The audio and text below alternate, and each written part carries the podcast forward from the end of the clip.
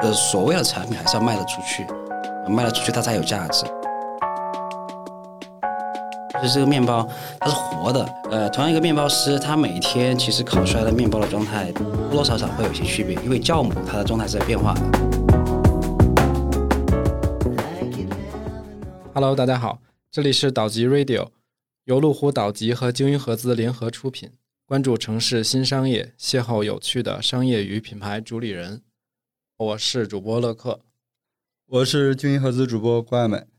大家好，我是岛集的伙伴 AM。今天我们也邀请了岛集非常熟悉的主理人 One Plate Kevin，请他给大家打招呼吧。OK，大家好，我是 One Plate 的联合主理人之一，我叫 Kevin。按照节目惯例，我们有一个快问快答，事先没给你提的那种。Kevin，你是哪里人？呃，我成都人。呃，平时在什么地方吃饭你会觉得比较轻松？呃，在家里肯定是轻松的，但是目前的话，基本上还是在外面吃饭，因为工作比较忙的原因。对，哦，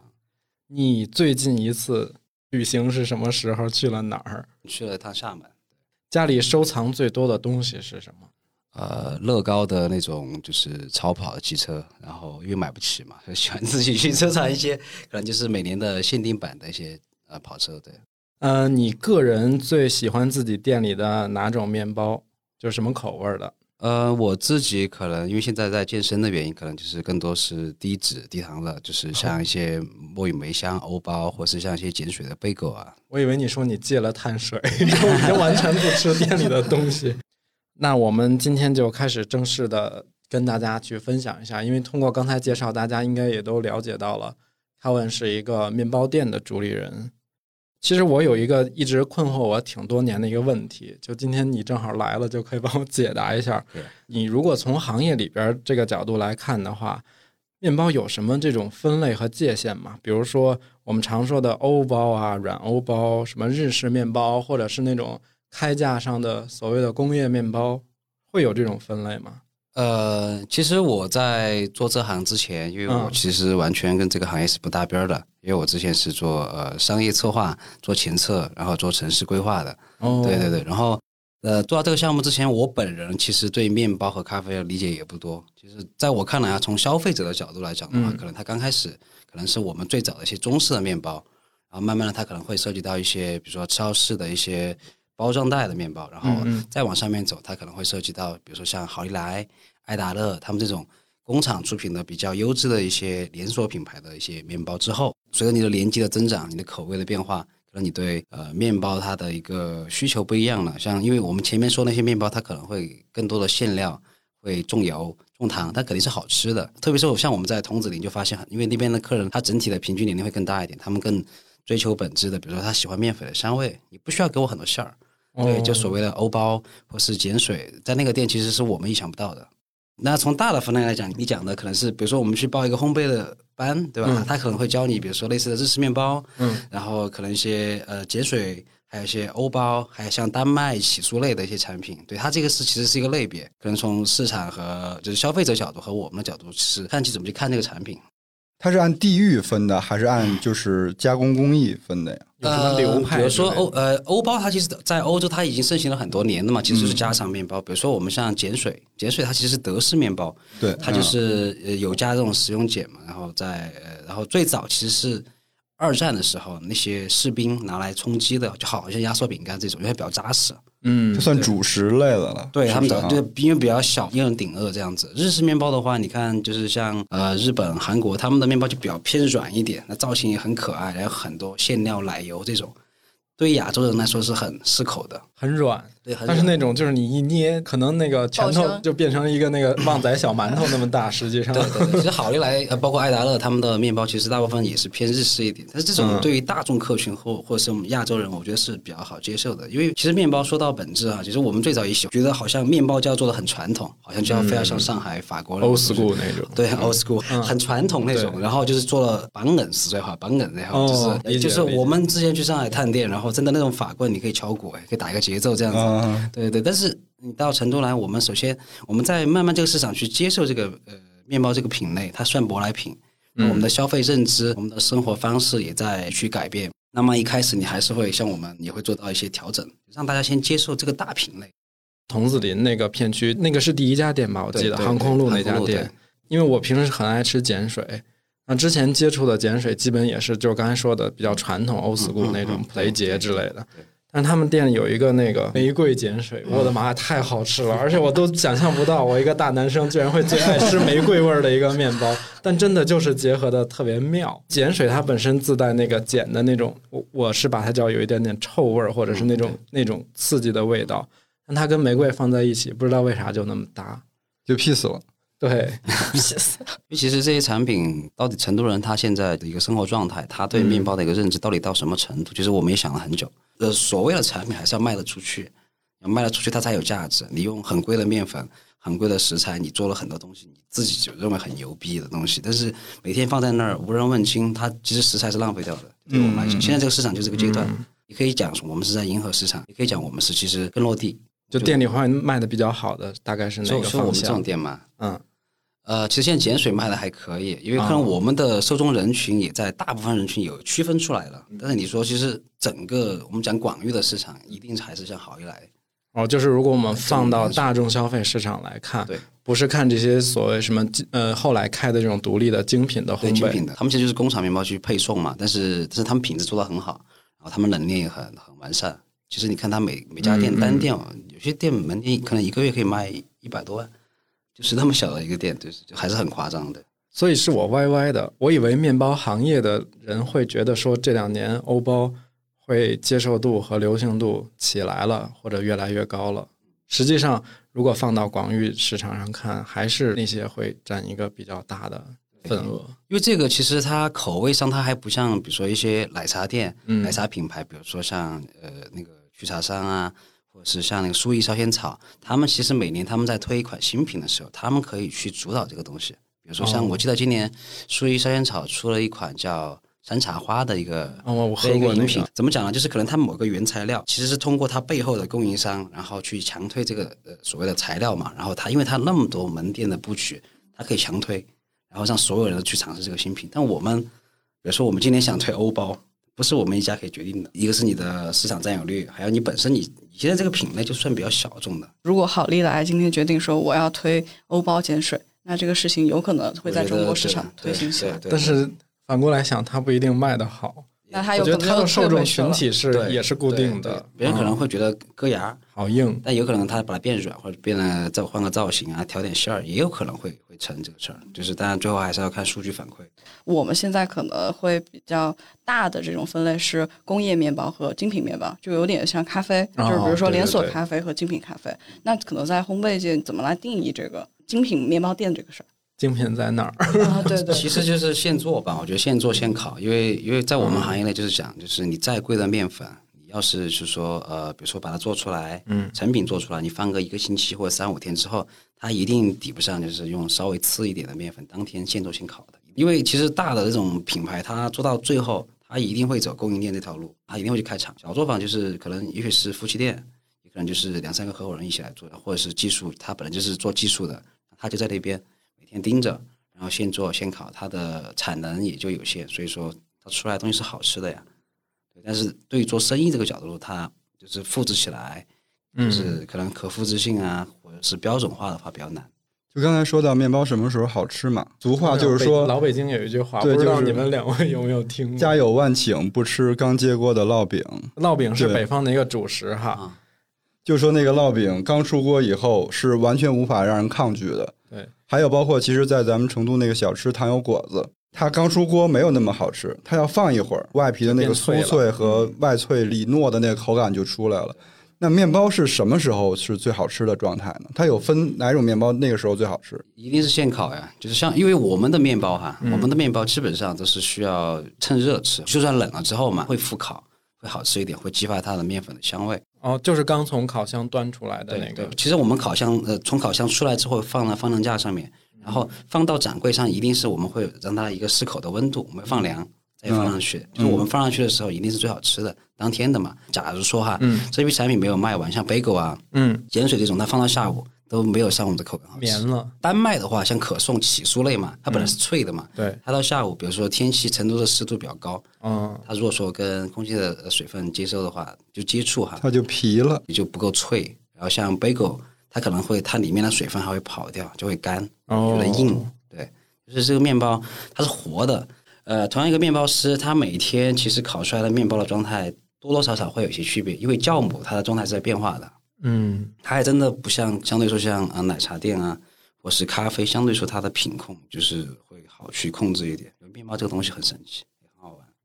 有的时候会逛到一些面包店，他会直接把他的那个面粉袋子什么的就扔在门口。就是有一些店会甚至说拿这个当成一个宣传的点嘛，我用的什么 T 六五也好，或者我用的日清山茶花也好。但我这里就很好奇，最后这个产品好吃，它一定是原料跟技术都逃不开。但是那在你看哪个比例会更大？呃，第一个这个是我觉得首先哈，每家店首先它的成本不一样。哦，对，，比如说有些小店它，比如说它材料用的很好，嗯它的房租、它的人工很便宜，它可以在某些产品上，然后它去用到更好的材料。但是比如说一些调味的、一些调味的面包，你说它你你面粉本身或者面包体本身，你用很好的东西去做出来，但是你用了一个比如说榴莲味的，其实哦全部盖住，就是可能次一点的面粉跟好一点面粉，它其实差距不大。这个是其实每每款产品，就是你要去看怎么去去选择。就是我们用同样的东西，他卖十六，我卖十六，但我的人工成本会高很多，所以这个是有取舍的。最近听说 Kevin 有一个新店开业了嘛，然后那等于现在其实已经有三家店了。呃，现在是四家哦，对，四家，四家店，对对，嗯，开始走上了一个，就刚才可能 AM 提到说一个复制的这种这种模式，规模化。嗯那这个面包这个事儿，它的品控好不好做呢？我觉得刚才咱们提到说原料是一方面，然后就是人的技术、烘焙以及它的这个时效都会对这个口味有很大影响。那怎么就能保证说我这几家店的师傅烤出来的面包都是好吃的？呃，怎么讲？就是面包本身来说的话，我之前也讲过，就是它没有一个绝对的标准嘛。因为在我看来，就是真正可以做到标准化的东西，一定是极少依赖人去干预的，比如类似、啊，机械化的东，西。就我以前看那个电影叫《大创业家》嘛，其实就是讲麦当劳的哦发人史。我知道还看过那个。就我觉得那个东西很牛逼，就是在于它大部分的工作或者是流程，它是放在就按机器的那些参数嘛，就可以搞定的事情。比如说薯条，比你肉饼煎多少，它就是有个严格的标准的。就是人干预的东西太少了，所以说你在全球很多地方，即使那个国家语言不通，但是你看到 McDonald 这三这这个这个 logo 对吧？你走进去，嗯你不用进去，你在外面你就可以想象，我可以点什么样的产品，它有什么样的味道。就这种品控，对于面包这个事情呢，就是它的变量太多了。一个是人为的，嗯一个是每天天气的温度、室内的温度，还有酵母的整个的状态，还有面面团的状态，有太多太多不可控的因素。我们只能做的是，第一是在人员培训，嗯对吧？还有我们产品的一些生产流程，然后比如说像我们刚刚提到一些变量的东西，我们尽量去控制，对，包括室温，包括酵母的状态、面团的状态，我们都随时会去观察，只能从这些方面去着手的。因为我们现在还不会像他们去做工厂性的加工、成品配送，这个就对于我们来讲是比较难的。其实还是没有想说为了就是为了标准化而妥协一些细节这些东西，对吧？或者说，我可能理解刚才凯文哪个话是说，我们现在追求的一个目标是规范，是操作上的规范，而并不是说为了复制跟连锁去牺牲掉那些对，因为我们人人为操作可以出彩的一些小细节。因为我们是现烤，每天现烤。其实你我也观察过，其实每家店可能就是同一天出来的产品，它造型啊，或是它的一个大小会微微有一点区别，但是尽量去，我们只能说尽量去把控这件事情，因为除非你就是开一个超级工厂，你把它做成成品，每天把可送的全部烤好送到你店，但是那味道啊，会觉得我现在还不愿意去牺牲这个东西。如果就是追求标准化，它肯定是在口味和出品上要做一些取舍，取舍是吧？对对对对。取舍嘛，他们不用妥协，对因为这个味道本身就是每一个店它的它的一出手，它包括原材料，包括师傅本身，它就到达一个水准了。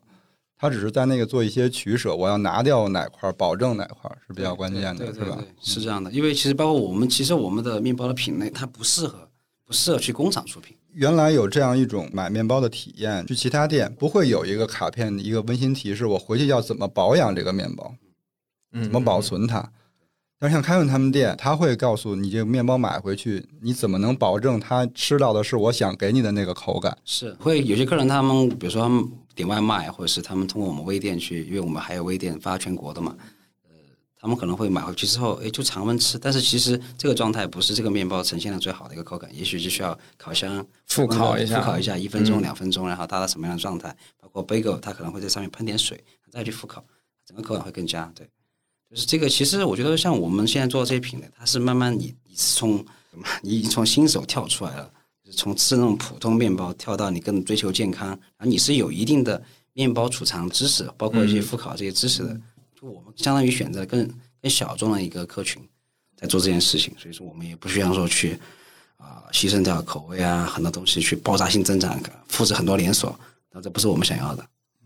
其实我有一个好奇，就是凯文讲的，他之前是做商业研测的，然后你可能讲了很多东西，那可能会比较重这种商业逻辑。从你的这个角度出发，当时为什么会选烘焙这条赛道？然后尤其是你说你们第一家店是二零二零年疫情刚开始的那一年，其实从比如说就业市场环境来说，都不是说一个特别好的传统的这种契机。但是呃，同时我听到一些做咖啡的人，就是成都这几年咖啡不是特别火嘛，然后咖啡的很多主理人说，我们觉得说下一个这个风口是烘焙，那你会不会觉得说烘焙跟咖啡的这个热火是有联系的？对，就是因为其实我们那会儿创业的时候，就大概其实也没有说很精细的去突然想到做这个事情，大概的感觉哈，因为那几年其实在整个咖啡赛道是非常非常卷，大品牌然后都进来了嘛，包括 Manner、C 说 M Stand 也在在成都开始布局。那会儿我记得比较火的，成都我记得像呃 POS，对吧、嗯。P o s 咖啡，然后他们也是增长很快，因为本来呃小云他们也是从上海过来的嘛，其实他就是把呃上海的一套模式其实搬过来了，这种精品小店，然后在在每家门店的创意设计上、空间设计感觉，然后会让客群会觉得比较自由。当时我就看啊，我觉得咖啡这个东西之后一定会非常非常卷，因为它整个复制成本太低了。我觉得每个人都可以去开一家店，因为确实成本不高，你你的咖啡机可以用次一点，然后找一个小铺子老店，其实就几万、十万块钱，这个项目就可以启动。嗯后面当时我在想，可能之后它会更更复杂，可能咖啡加酒，咖啡加面包，咖啡加甜品。其实这个其实在上海很多嘛，对。然后其实因为我们成都的这几年的商业氛围刚刚起来，我觉得很多包括在城市更新、城市规划，还有一些商业逻辑、街道的一些改造，其实很像上海，就是非常非常像。就是这么多城市我看过啊，北京、广州、深圳，然后呃杭州啊，我觉得呃成都基本上它的一个城市规划是按照上海的一个去做的。包括双机场的这种策略，对是这样对。对，所以说我觉得这个是可以借鉴的。那么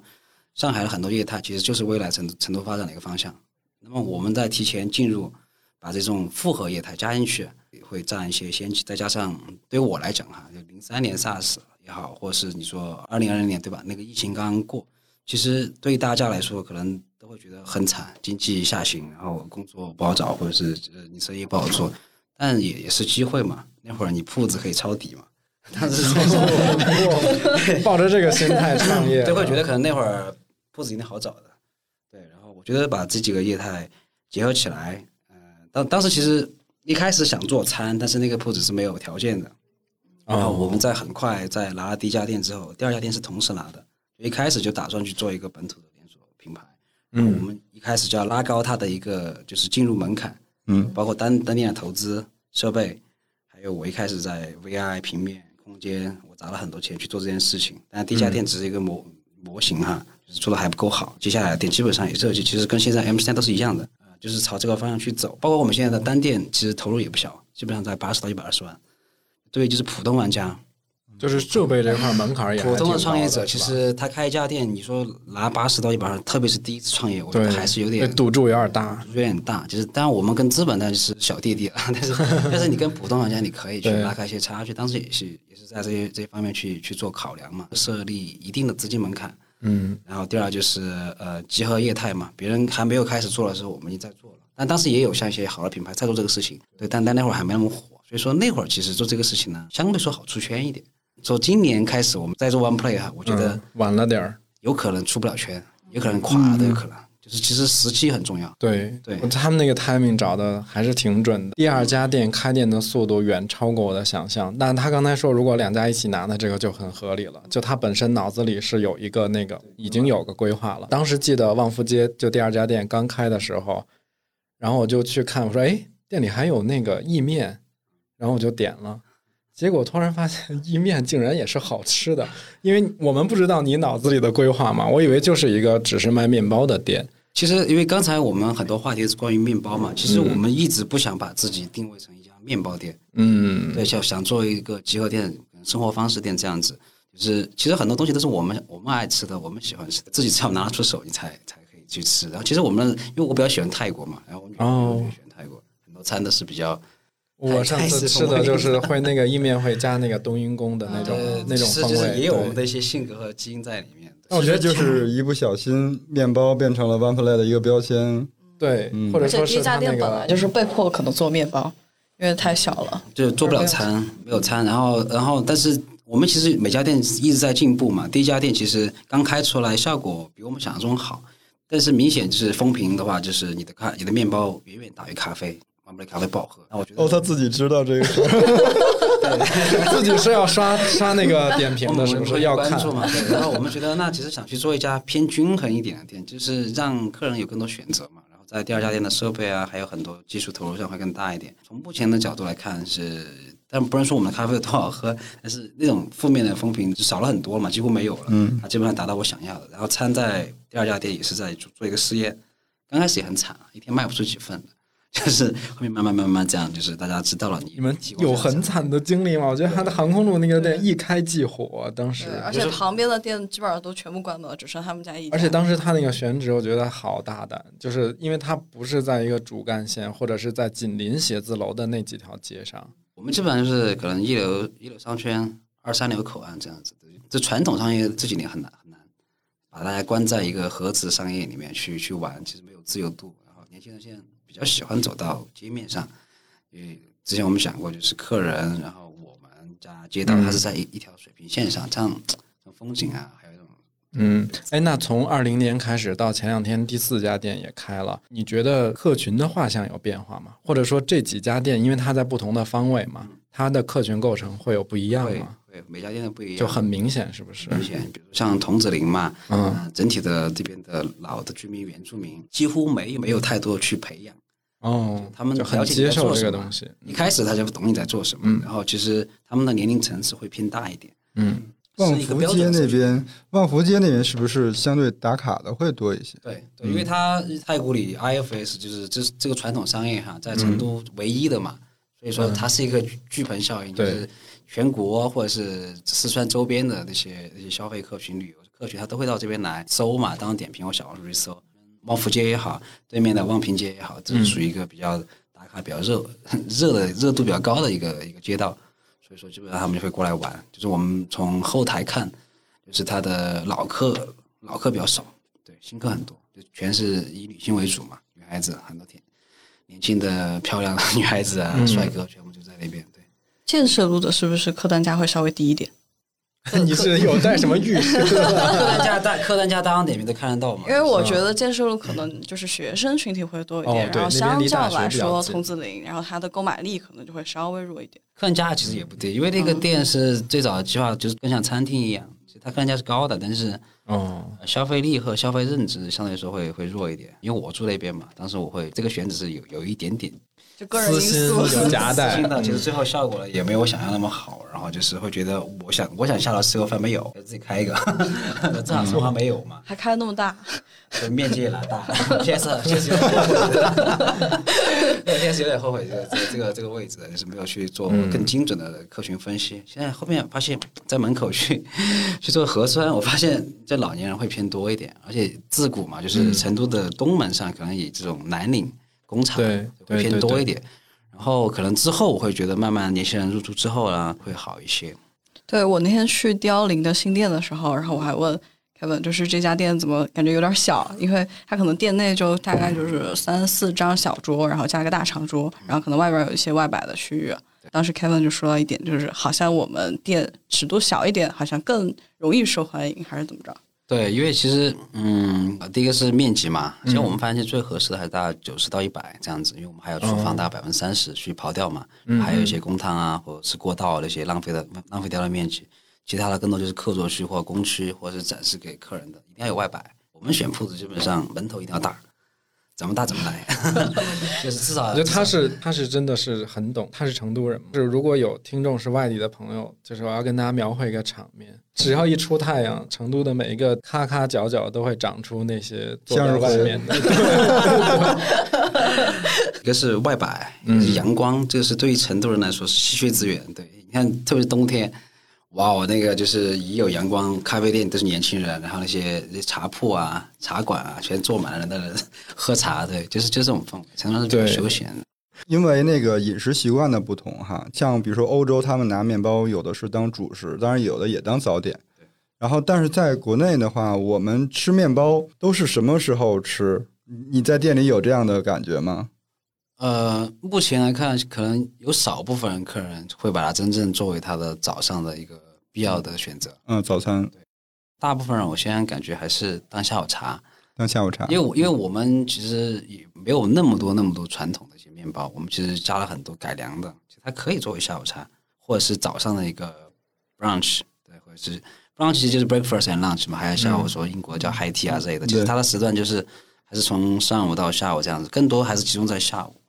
对，目前来讲啊，成都这个市场，我觉得面包还没有真正成为它的早餐。对，很难。那大家可能早上吃个小面啊，吃个包子啊、油条、豆浆这些会比较主食，会作为他们的常规选项。所以其实大家在在吃面包的时候，尤其是我们哈，我们不把它当饭，它是另外一个胃吃的东西。对对对对对对。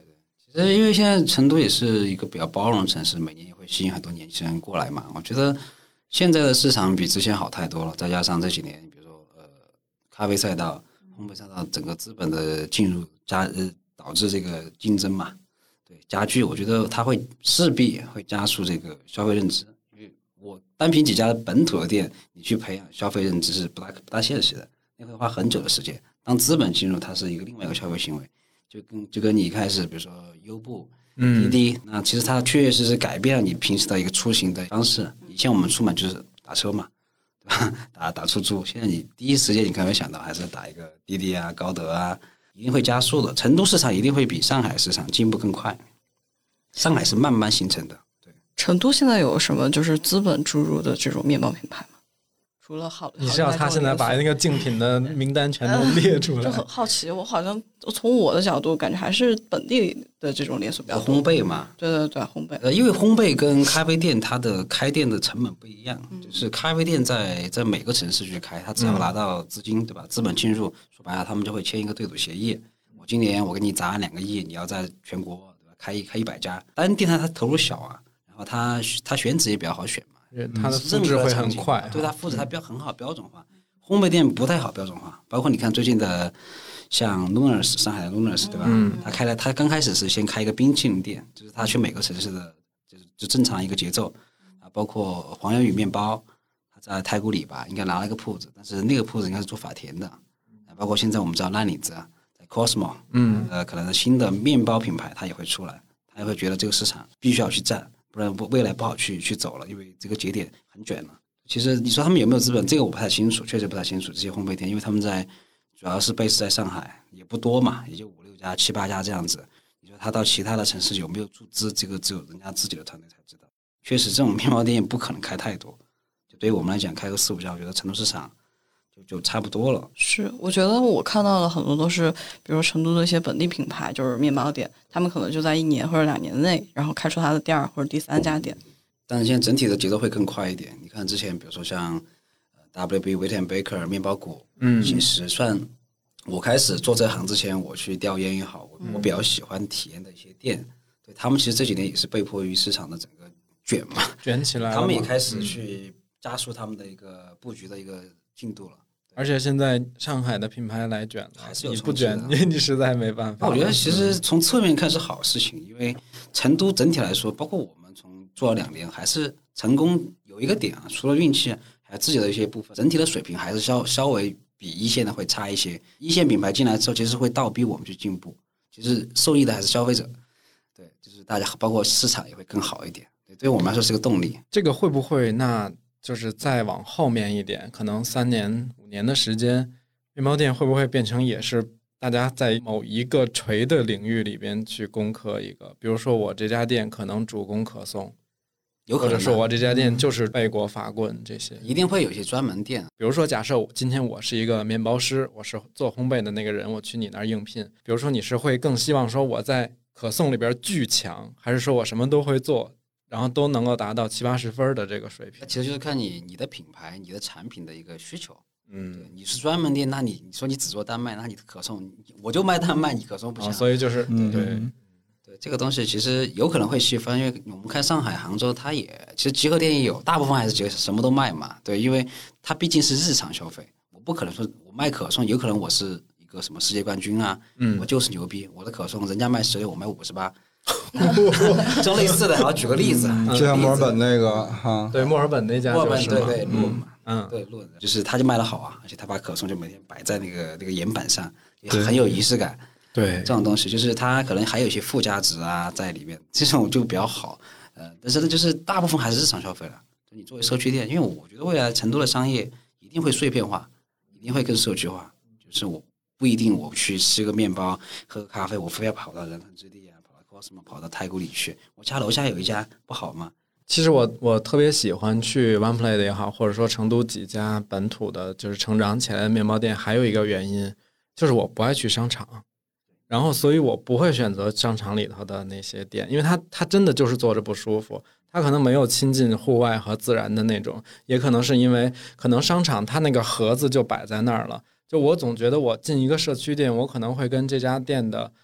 呃，店员或者老板会是一个相对来讲更平视的一个朋友相处的状态。就我进了商场，好像就突然间有一个弦儿拉起来，我是消费者，他是品牌方。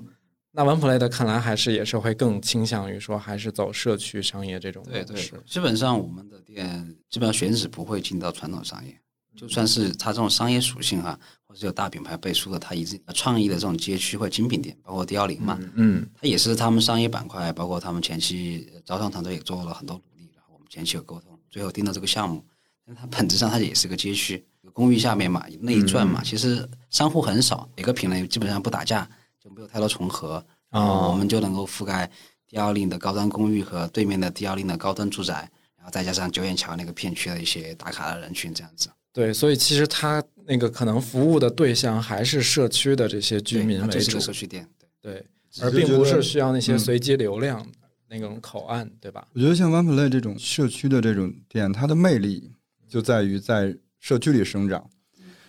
我反而觉得，如果进了商场店去魅了，但那个魅力就没有了。就是那个味道就变了。对，对，我想了很多次嘛，就是其实很多成都很多商业，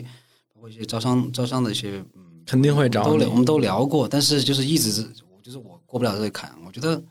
第一是刚刚讲的嘛，就是我们是我们是从社区 呃社区或者是土壤里面呃生长出来的一个品牌，慢慢去成长。你说让我们去突然变得很商业，过于商业放到那个商场里面，我会觉得我不太喜欢。呃，因为其实 OnePlay 现在算是路虎的商户，然后可能会在明年的时候正式亮相跟大家见面，然后也可以让 Kevin 今天先给我们小小的剧透一下，就是这是一家怎么样的店，然后你可能现阶段对它的一些设想会是怎么样的？还是会一个独立设计的一个东西，对吧？独立设计是前期，我们现在目前也在跟设计团队去沟通一些前期的一些意向和概念，初步的一个东西。先说路虎商业吧，我觉得首先路虎万华这个品牌公司，我们是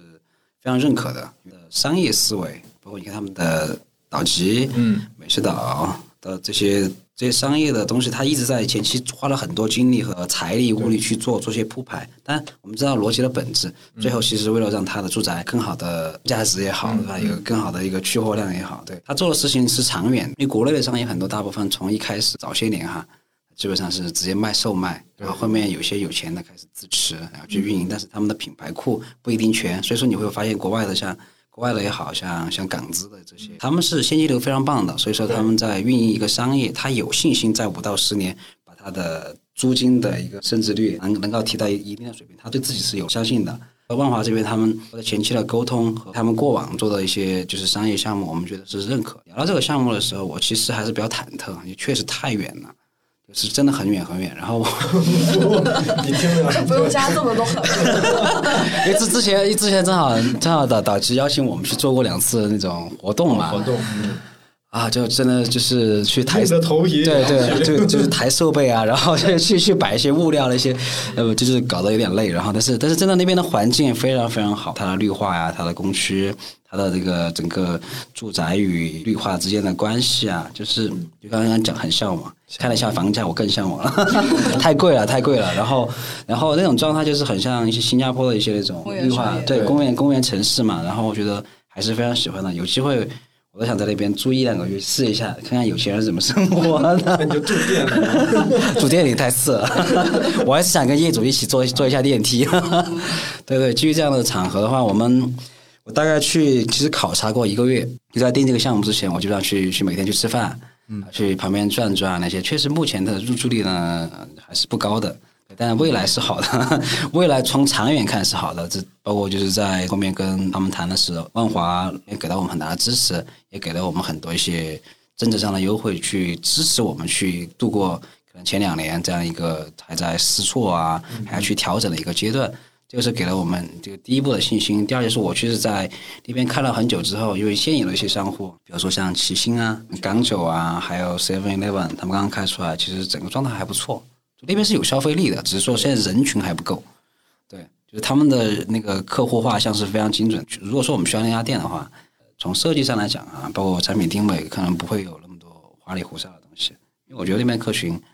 该见的都见过了，就我们不要做那些网太网红的东西啊，就做的随呃随意一点、简单一点，但是要体现质感，不是说不是说偷工减料，然后毛坯房放在这，这就是回回归本质了，也不是这样的。对对对对，就目前因为风格啊这个是交给设计团队再去做的，大概我们可能会朝这个方向走。那这家店也会是带餐的吗？肯定啊，就是面积比较大。大概是一百六吧，跟呃建议路差不多。设计的话，我会会下点功夫，东西啊，还有还有用户体验，还包括一些那边很多年轻的这种家庭单位嘛，我们会做一些比较细致的关怀的，比如小朋友的呀，觉得 OnePlay 真的是一家比较有用心、有温度的店。那其实是按照居民的结构来考虑，我这家店是怎么才能变成它很好的一个邻居状态的状态。对，对嗯，对，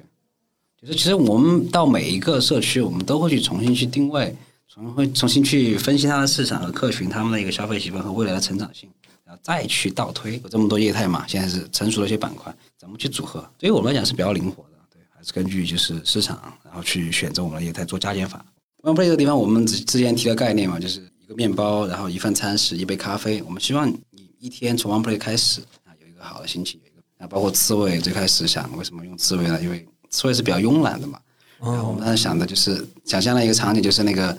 呃秋天，然后那个树叶嘛，阳光就洒下来，地面上铺满了秋叶，他满背就背着那些贝果啊，那些比较健康的食物，到他回 就过冬去了。然后就跟跟当时可能慵懒的，就是就是这种呃休闲的成都人的一个状态是比较像的。我们希望大家再辛苦再忙也要慢下来，陪家人聊聊天，和朋友说说说话，这样子是这样一个状态。这一集就特别感谢凯文，因为最近特别忙，忙新店，然后感谢来参加我们的这个岛吉跟金鱼盒子一起制作的这个联合的节目。对。然后，如果大家有喜欢的身边的街边的小店，可以在评论区给我们分享。嗯，我们下期再见。好，好，谢谢，拜拜，拜拜拜拜。